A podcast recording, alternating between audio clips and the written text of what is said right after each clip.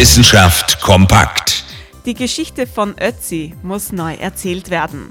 Ein Team von Archäologen und Gletscherforscherinnen hat sich dem Mann im Eis einmal mehr angenähert. Mit dem Ergebnis, es war alles ganz anders als bisher gedacht. Das bezieht sich nicht auf das Leben von Ötzi, sondern auf das, was danach war. Also das Eis. Das ewige Eis der Gletscher war gar nicht so ewig, wie die neuesten Daten zeigen.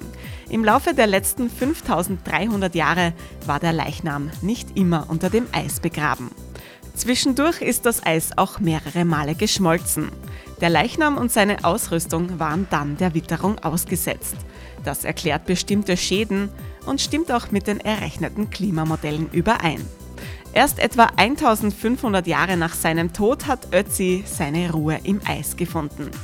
Bis zum Jahr 1991, dem Jahr seiner Entdeckung. Ötzi ist also eine Eismumie, aber eine nicht immer im Eismumie. Ein wichtiger Unterschied.